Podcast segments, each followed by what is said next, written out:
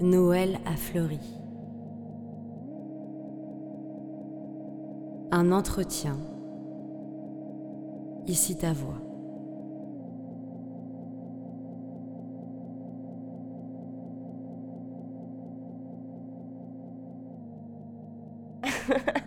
J'ai grandi dans la campagne bordelaise euh, avec mes sœurs, mon père, ma mère, euh, enfance heureuse. Je faisais du poney, de l'équitation, du foot, de la motocross. euh, toujours été bonne élève.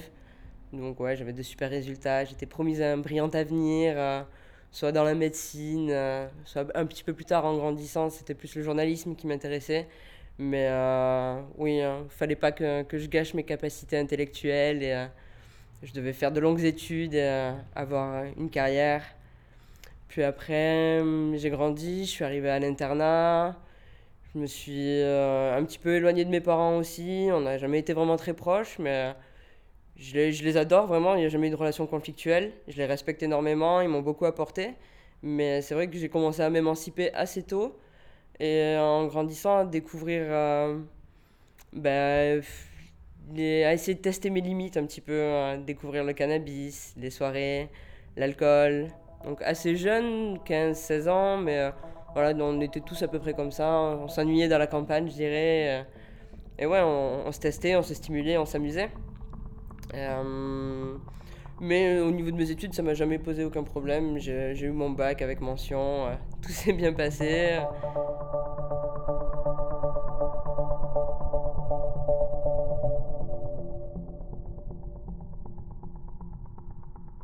J'ai continué après le bac à- en fac de droit, donc arrivé à Bordeaux, et là, plus le carcan de l'internat, toute la liberté, et puis la vie étudiante, donc euh, les excès ont commencé à, prendre le pas sur, euh, sur le reste de ma vie.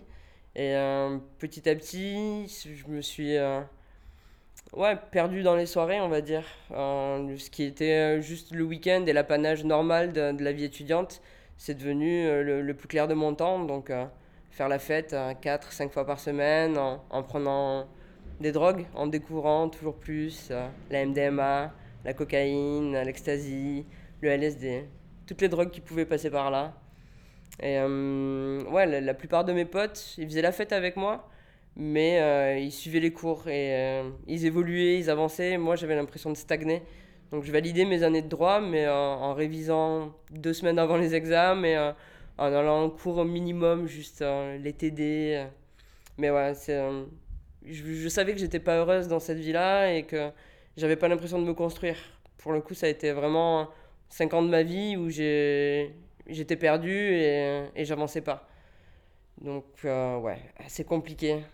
Jusqu'au moment où j'ai décidé de partir à Paris, m'éloigner un petit peu de, de la vie bordelaise. Bordeaux, c'est un tout petit microcosme. Tout le monde me connaissait dans les soirées. J'avais cette espèce de personnage de fêtarde qui m'allait bien, euh, dans lequel je me retrouvais à ce moment-là. Mais voilà, je savais que c'était pas non plus euh, sain et pérenne. Donc, euh, Paris, ça m'a semblé être une bonne option pour me déraciner et essayer de, de continuer mon cursus universitaire après le diplôme de droit en histoire de l'art pour préparer le concours de commissaire-priseur. Donc là, je venais juste d'arriver à Paris en 2016 et, euh, et j'attendais la reprise des cours tout en ayant bah, globalement le même mode de vie. hein. En même temps, euh, Paris, ça se saurait si c'était euh, le meilleur endroit pour entamer une vie monastique et se repentir. Donc, donc ouais, non, j'ai continué exactement le même schéma jusqu'à à la, fameuse nuit du, du 23 décembre euh, 2016 où on a fait une soirée comme toutes les autres. J'ai retrouvé des amis qui travaillaient au théâtre du Châtelet. On allait boire des verres, on a fini dans un bar à karaoké, euh, à taper de la coque, euh, boire, boire beaucoup, euh, se désinhiber. comme d'hab, bah, là les bars ont fermé, donc on, s'est retrouvé en after dans un appart. Encore, bah, franchement, une soirée normale, comme on, comme on faisait tout le temps. On a continué à boire, à faire la fête. Et là, je sais pas, j'ai sorti de la MD liquide. Je savais que c'était hyper concentré, donc je, j'ai bien mis tout le monde en garde pour qu'on n'en prenne pas énormément, mais pas énormément, c'était déjà trop. Et on a vu des effets euh, qu'on connaissait pas du tout, avec euh, des hallucinations, perte de contrôle. On s'est rendu compte que c'était hyper puissant.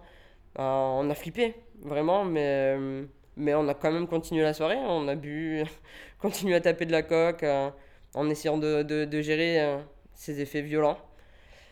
Et euh, à ce moment-là, il y avait une fille, une fille qui s'était endormie sur un canapé. On arrive vers 5h, 6h du match, je sais plus exactement, mais on se dit qu'il est temps de, rentrer chez soi, d'arrêter là. On essaye de la réveiller, on n'y arrive pas. Et là, j'essaye de, chercher son pouls, je le trouve pas non plus commence à paniquer, on appelle les pompiers immédiatement, ils nous demandent de faire un massage cardiaque. Je prends mes responsabilités, j'essaye de le faire tant bien que mal. Euh, c'était la première fois que je devais mettre en pratique des cours que j'avais vus euh, au lycée et qui étaient euh, hyper abstraits pour moi. Et là, là non, ouais, ça devient concret, on se demande si on fait les choses correctement. au bout d'un moment, on a mal au bras, mais on se dit qu'on ne peut pas arrêter. Et, on espère juste que, que, les pompiers vont arriver vite et, et que ça va aller et que, qu'elle va s'en sortir. Et, je pense que je réalisais pas complètement ce qui se passait, mais je paniquais vraiment. Et euh, là, les pompiers sont arrivés, ils nous ont mis dans une autre pièce. Ils ont essayé de la réanimer, j'entendais le bruit du défibrillateur. À partir de ce moment-là, j'ai fait que vomir quasiment non-stop euh, pendant plusieurs heures. J'espérais juste que ça allait aller, mais euh, j'étais quand même sûr que ça allait aller parce que parce que voilà, il y, avait eu un problème, mais ça pouvait pas, pouvait pas mal se terminer pour moi. Euh, ensuite, la police arrive, je leur explique que c'est moi qui ai ramené la cocaïne et la MDMA à la soirée. Ça, ça reste assez flou, ils me demandent de pas toucher à mon téléphone. Mais voilà, j'étais assise, je, je comprenais pas. Mais après, j'étais défoncé aussi. Mais euh, ouais, je, je, pensais juste à, à, cette fille dans, dans le salon. Et, ce qui allait lui arriver, on était la veille de Noël, là, le 24 au matin. Elle devait rentrer à Bordeaux, retrouver sa famille. Euh, ouais.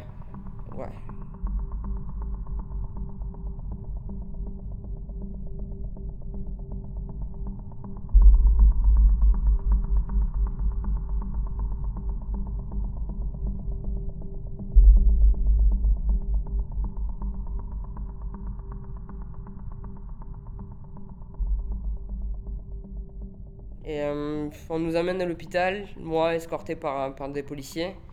C'est là, je crois, que j'apprends qu'elle est décédée. Et je pense à ses parents. Je, c'est la première chose à laquelle je pense. J'ai envie, envie de leur parler. Je, je, je, me mets à leur place. Et, et là, il y a un, des policiers qui me dit Tu crois vraiment qu'ils ont envie de parler à la meurtrière de leur fille? Et euh, là, c'est un coup de massue. Parce que parce que j'avais jamais euh, vu les, choses sous cet angle et euh, même pendant l'attente, j'avais jamais pensé euh, aux conséquences judiciaires qu'il pouvait y avoir pour moi. Je, savais que la drogue c'était illégal, mais c'était tellement banalisé, on en prenait tout le temps, tous les week-ends et, et ouais, c'était un accessoire normal en soirée en fait. On, faisait la fête, on, on buvait de l'alcool, on prenait de la coque. Franchement, ouais, c'était basique, c'était ma vie. Et ouais, j'avais jamais envisagé que ce soit les, dangers qu'on pouvait euh, qu'on comprenait sur le plan physique, mais non plus les risques que je courais euh, pénalement parlant, parce que je vendais un petit peu à mes potes. Euh, c'est moi qui ramenais, donc là, je suis en garde à vue. Ça se passe plutôt bien. Je suis 36 quai des Orfèvres, les locaux historiques, donc ouais, toilette à la turque, c'est pas non plus hyper propre, mais ça va. Et puis les policiers sont sympas avec moi globalement. Enfin, c'est Noël, euh, il y a un bon esprit. Ils voient que, que je suis pas une délinquante euh, désinsérée ou qui veut leur mentir. Euh, je cache pas les choses. je, je comprends juste pas ce qui m'arrive, je pense. Et ouais, la, garde à vue se passe. je vois la juge pour la première fois. Elle me place sous contrôle judiciaire. Donc je ressors libre sans trop savoir encore ce qui m'arrive. J'ai plus de batterie sur mon téléphone je me retrouve à côté de Notre-Dame sur les quais. Et je, ouais, je rentre chez le pote qui m'héberge, mais tout ce qui vient de se passer, c'était encore comme un rêve. Enfin, ouais, il m'a fallu vraiment plusieurs mois avant même de réaliser que ça s'était vraiment produit et que, que ça allait être le tournant de ma vie à ce moment-là. Ouais, donc pendant deux semaines, euh, je reste sur Paris, je, je, je prépare ma, ma rentrée qui, allait avoir lieu le 17 janvier. Normal, je me dis que je vais aller à la fac, je, vais, je devais aller pointer au commissariat. Euh, je, me, je me dis que je vais faire ça et que tout, enfin, la lumière va être faite sur les faits et que ma, ma vie va, va continuer. Ma vie va continuer de manière différente dans le sens où euh, maintenant je me rends compte que, que ça peut pas continuer comme ça, que je peux pas me droguer comme ça. Et, Et que ça, ce soir-là, ça a été cette fille, mais que finalement, sur toutes les soirées que j'avais faites avant, ça aurait pu être moi, ça aurait pu être n'importe lequel de mes potes. Et que euh, non, ça, ça, ça, peut plus durer, c'est trop. Mais euh, outre ce, cet électrochoc-là, pour moi, ma vie, elle n'allait pas être remise en question.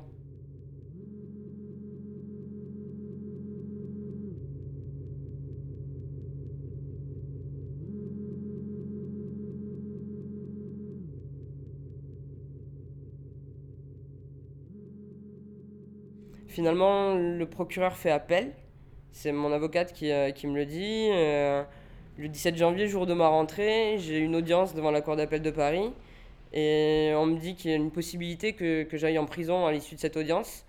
Donc euh, le matin, je prépare mon cartable pour aller en cours avec mon ordi, tout normal. Et je prépare aussi un petit sac au, cas où j'aille en détention le soir. Mais comment on prépare un sac pour aller en prison quand on n'y a jamais été confronté? Enfin, J'avais pris quelques affaires, une petite trousse de toilette, un petit peu de lecture et, voilà quoi. Enfin, j'étais quasiment sûr de pouvoir rentrer chez moi le soir et, euh, que ça allait juste être euh, ouais, une, petite échéance comme ça sans, sans grandes conséquences. Euh, j'arrive, j'arrive à l'audience et là la, la mère de, la victime est présente et je, je fonds en larmes. Enfin, je vois, je vois dans son regard qu'elle m'en veut et en même temps, c'est normal, elle a, elle a perdu sa fille euh, parce que j'ai ramené cette drogue-là. Mais moi, je suis désolé. J'ai jamais voulu ça. On, on voulait juste s'amuser. Et, et, je dis on, c'est pas pour, pour essayer de me défausser. Mais à aucun moment, j'ai eu j'ai eu la sensation d'être une leader ou de pousser les gens à la consommation. C'était, euh, on était tous dans cet état, d'esprit-là. Euh, euh, ouais, on avait tous envie de se, de se défoncer, d'aller encore plus loin. en croisant son regard, c'est là où j'ai dû commencer à composer avec le sentiment de culpabilité. Parce que, ouais, même si j'avais jamais voulu faire de mal à qui que ce soit, ben, si j'avais pas été ce soir-là, sa fille, elle aurait encore été vivante, quoi. Donc, c'est un accident, mais c'est un accident qui est de mon fait, j'en suis responsable. Donc je renie pas et j'assume ma responsabilité, mais c'est compliqué. Et là, l'audience se passe. Et, hum, à l'issue de celle-ci, le, le, le, juge que je vais aller à Fleury-Mérogis pour un mandat de dépôt de 4 mois. Et encore une fois, je me mets à pleurer et je regarde l'avocat de la partie civile en disant que je suis désolé et qu'il faut qu'il le dise à ses parents. C'était le seul message que je voulais transmettre à ce moment-là, c'était mes excuses.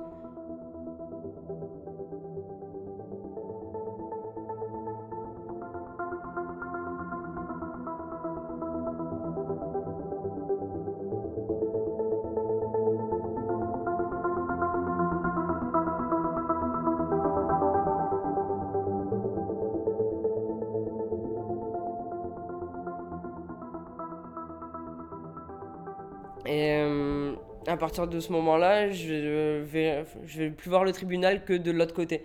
On me met dans une espèce de petite cellule, dans les petits couloirs. Euh, c'était encore dans l'ancien palais sur l'île de la Cité. Donc ouais, c'est que des petits couloirs sombres, bas de plafond, avec des cellules qui font euh, un mètre carré, même pas. Et c'est là le, le, moment où je suis vraiment passé de l'autre côté. Et pareil, on m'emmène à Fleury, ou dans le camion, il y a des mecs qui sont complètement chelous, ils gueulent, euh, ils insultent. Euh, on n'est pas du tout dans, dans, dans, la même optique. Moi, je commence à lire mon livre. Encore une fois, je réalise pas tout à fait ce qui m'arrive, mais, mais ouais, le voyage dans le camion cellulaire, c'est bizarre. C'est vraiment des toutes petites cellules. On n'a pas de ceinture de sécurité, euh, que du métal. Je me dis, si le, si le mec pile un peu, il y a moyen que je me pète le nez, ou s'il y a un accident, qui va venir nous ouvrir en fait? Enfin, c'est toute une, nouvelle image de moi que, que, je dois commencer à apprivoiser en fait. C'est euh, ouais, un, petit peu, un petit peu compliqué. On arrive à Fleury, euh, ouais, première rencontre avec les surveillantes, les gradés, euh, au vestiaire, on fait l'inventaire de mes affaires. Donc ce que je vais clairement devoir laisser, les objets de valeur, les téléphones, mes papiers d'identité. Et on regarde aussi le petit sac que j'avais préparé. Là, euh, ouais, je me rends compte que j'avais vraiment aucune idée de ce qui m'attendait, clairement. Donc, euh, les vêtements à capuche sont interdits, le bleu marine aussi, le vert kaki, parce que c'est des couleurs qui peuvent être assimilées euh, aux couleurs de l'armée ou aux, couleurs de, des uniformes des, des surveillantes. Donc, donc tout ça, on n'a pas le droit. Et les capuches, c'est pour pas pouvoir dissimuler son visage sur la cour de promenade. Il faut qu'on soit identifiable à tout moment. Donc, ouais, parce qu'on est surveillé tout le temps. Donc, que, ce soit, que ce soit dans les couloirs ou dans la promenade, on a toujours des surveillantes qui nous regardent. donc, là, clairement, les trois quarts des affaires que j'avais prises, ça passe pas. Et elles restent au vestiaire et je me retrouve avec, avec bah ouais, les quelques fringues qui passaient. Et euh, là, ouais, on, en, on met dans mes cellules du quartier arrivante, toute seule. Ça va, globalement, c'est plutôt propre, c'est vieux. Fleury-Mérogis, c'est vraiment une, euh, une vieille prison. Le, côté homme a été refait, ils ont des douches, ils ont des frigos dans les cellules. Chez les femmes, c'est pas encore ça. Donc, euh, j'apprends ouais, que ça va être douche commune. on, a, on a des espèces de petites cabines, mais ça se ferme pas. Donc, il n'y a, y a, pas de porte, clairement. Donc, Ouais, on s'y fait, il y a la télé, je pensais pas qu'on avait la télé en prison. Il y a Canal donc c'est pas mal quand même. Et euh, on peut fumer dans les cellules, ça aussi je pensais pas qu'on y avait droit. On me file un petit bon, euh, un bloc-notes, euh, des enveloppes, des timbres. J'ai pas le droit de téléphoner encore parce que quand je suis prévenu c'est compliqué, il faut faire les demandes à la juge, ça peut prendre assez longtemps, il faut que la juge accepte. Donc ouais, je me retrouve toute seule, J'attends, je, je, découvre la, la, promenade un petit peu par ma fenêtre. Je vois les filles qui, qui vont partager mon quotidien pendant ce qui va être un long moment, ce que je pensais pas à ce moment-là d'ailleurs, parce que j'étais partie pour un mandat de dépôt correctionnel de 4 mois. Et euh, au bout d'un mois, j'ai eu ma première audition avec la juge. Et euh, mon chef d'inculpation a changé. Il est passé de domicile involontaire à administration de substances nuisibles entraînant la mort sans intention de la donner. Et ça, c'est une qualification criminelle. Donc, mon mandat de dépôt il a été élargi à un an. Euh, ouais. Ça me paraît assez surréaliste parce que je suis en prison, mais je me dis que voilà, la lumière va être faite, ils vont voir que je suis pas un danger pour la société et que euh, j'ai fait une connerie, j'ai une grosse connerie. Franchement, le mot connerie, c'est un euphémisme, il faut pas croire vraiment que je pense à la légère quand je dis ça comme ça. Mais euh, Ouais, mais je suis pas dangereuse, clairement. Je suis pas une délinquante et, euh, et je fais des études et je viens d'une bonne famille, j'ai des parents qui m'aident. Et, pour moi, pour moi, je vais pas rester en prison quand j'y suis. C'est. Ouais, je. C'est, encore une fois, c'est surréaliste. Tout, tout est comme un rêve un petit peu.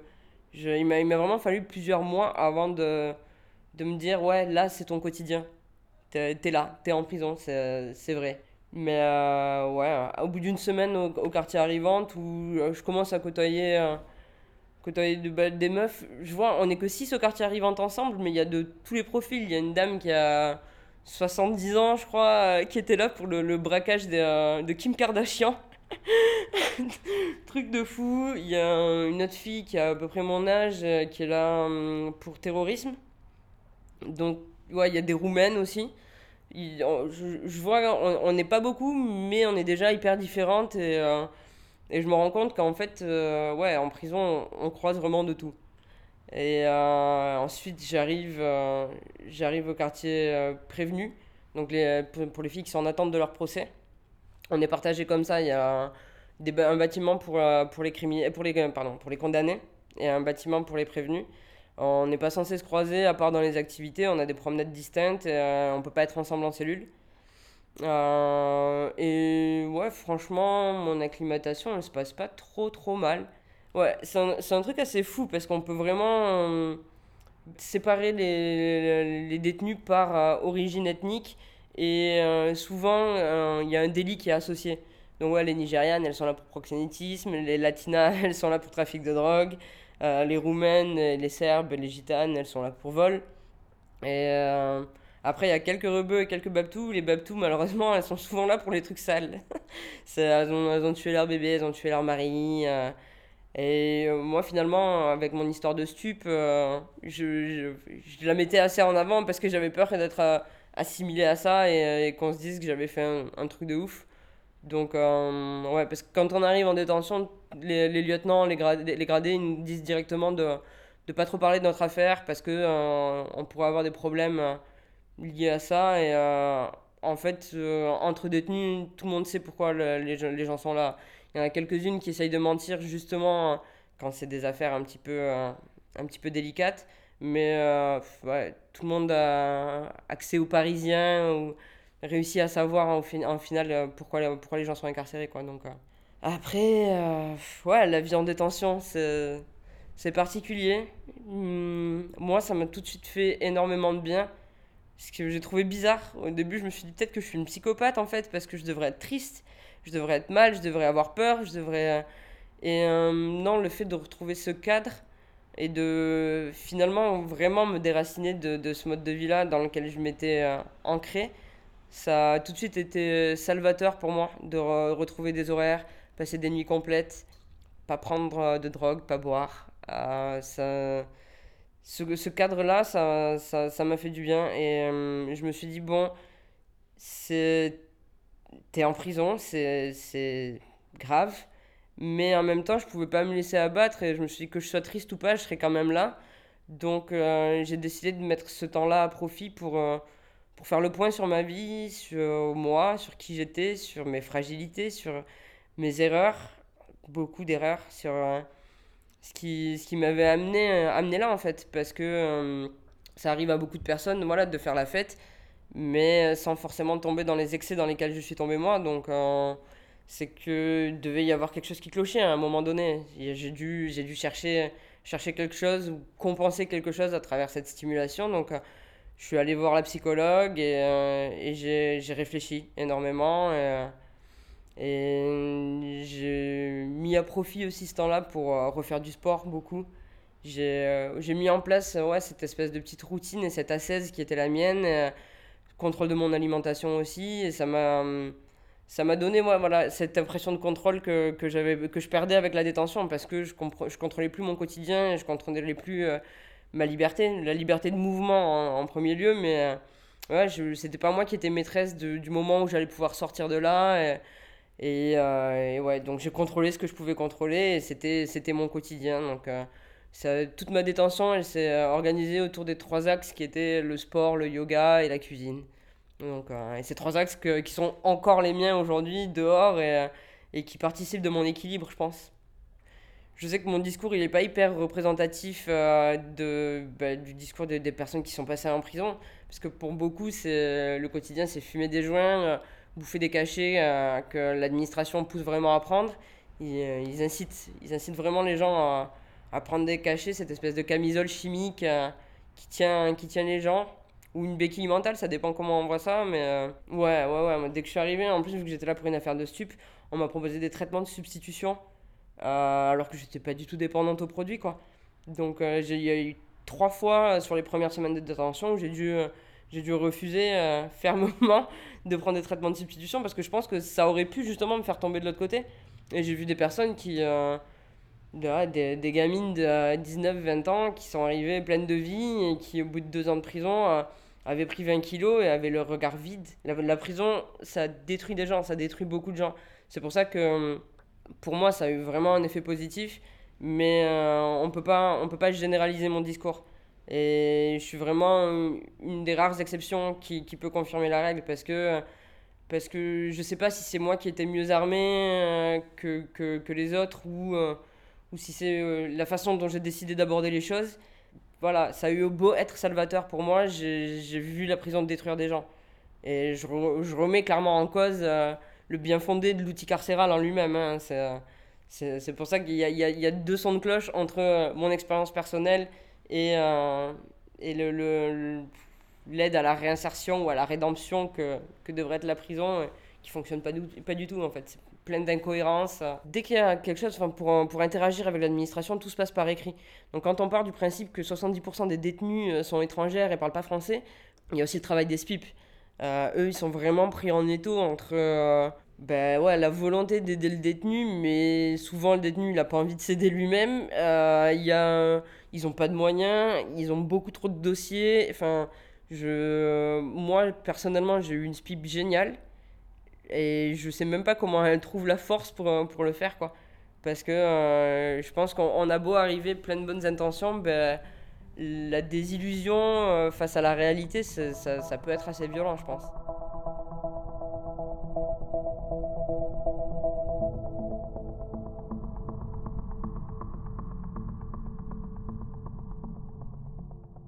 La cuisine en prison, euh, c'est un contact qu'on a avec l'extérieur. Il y a beaucoup de détenus qui, aiment cuisiner, même si c'est juste un paquet de nouilles chinoises, parce que comme ça, elles ne mangent pas la gamelle qu'on nous donne, qu'on nous apporte en cellule euh, à tous les repas.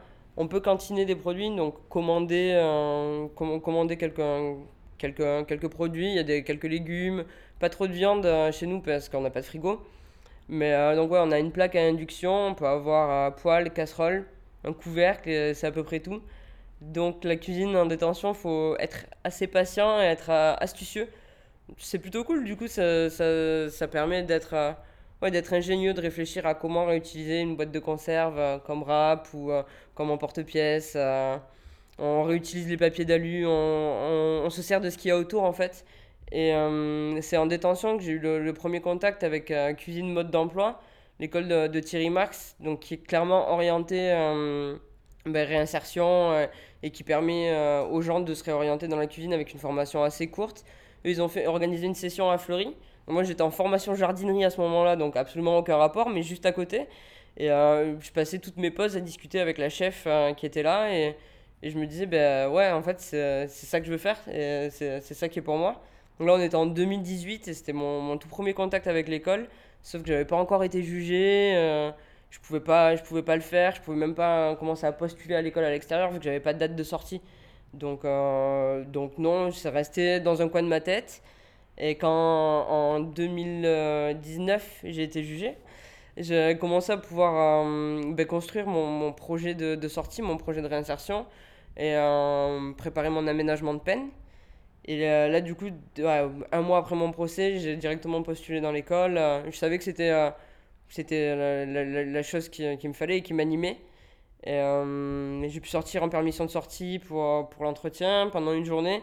C'était ma, ma, première, ma première sortie dans Paris après trois ans à Fleury-Mérogis. Plein d'émotions pour cette première journée dehors. Et, euh, et en plus, euh, entretien, donc deux ans après le premier contact avec l'école, je retombe sur la même chef que j'avais rencontrée et côtoyée pendant huit semaines en détention. Donc, fou, elle me connaissait déjà. Et, euh, elle savait à quel point j'étais motivé, à quel point ça me plaisait. Et donc tout se passe bien.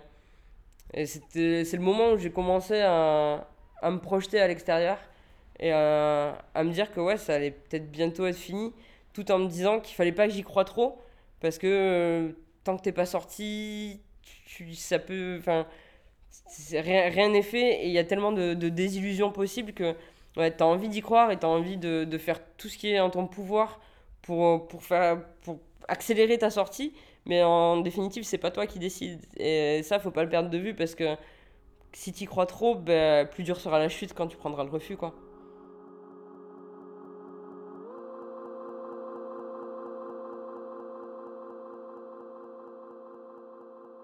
On se fait plein d'idées de la libération quand on est en détention. On se dit que ça va être ouf, on pense à ce qu'on va manger, à ce qu'on va faire en fait, c'est complètement surcoté la liberté. Parce que quand on sort, euh, on est stressé.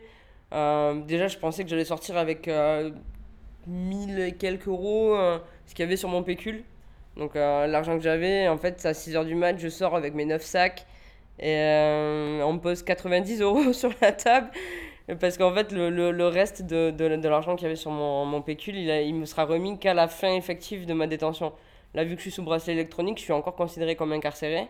Donc, euh, l'argent, je l'aurai euh, à la fin de ma peine. Donc, euh, ouais, je me retrouve toute seule. Ma famille est à Bordeaux. je me retrouve devant Fleury-Mérogis avec tous mes sacs et 90 balles en poche. Et, et là, je me dis, waouh, ok, t'es libre. C'est chouette. Et encore, j'ai du mal à réaliser. Mais je flippe. Et c'est ça le, le, ouais, le, premier sentiment, c'est l'angoisse parce que. Hum, je sors de ce carcan où tout était cadré. On vient, on te réveille, tu manges à heure fixe. Euh, ouais, t'as plus besoin de, de penser, de t'organiser. Et là, il faut que tu te projettes. Euh, même euh, ton programme des deux prochaines heures, il est complètement incertain. Et c'est ça, en fait, c'est le toutes ces incertitudes qu'il faut réapprendre à gérer.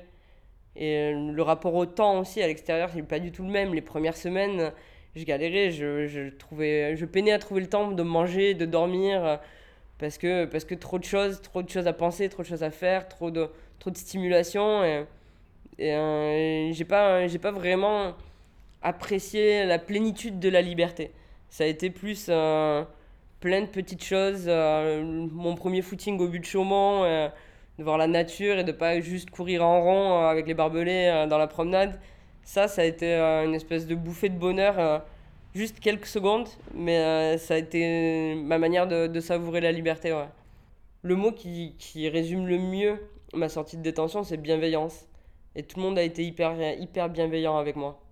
C'est c'est assez fou et presque émouvant. Et je me dis que la vie est belle et, et que les gens sont bons et, et que tout va bien.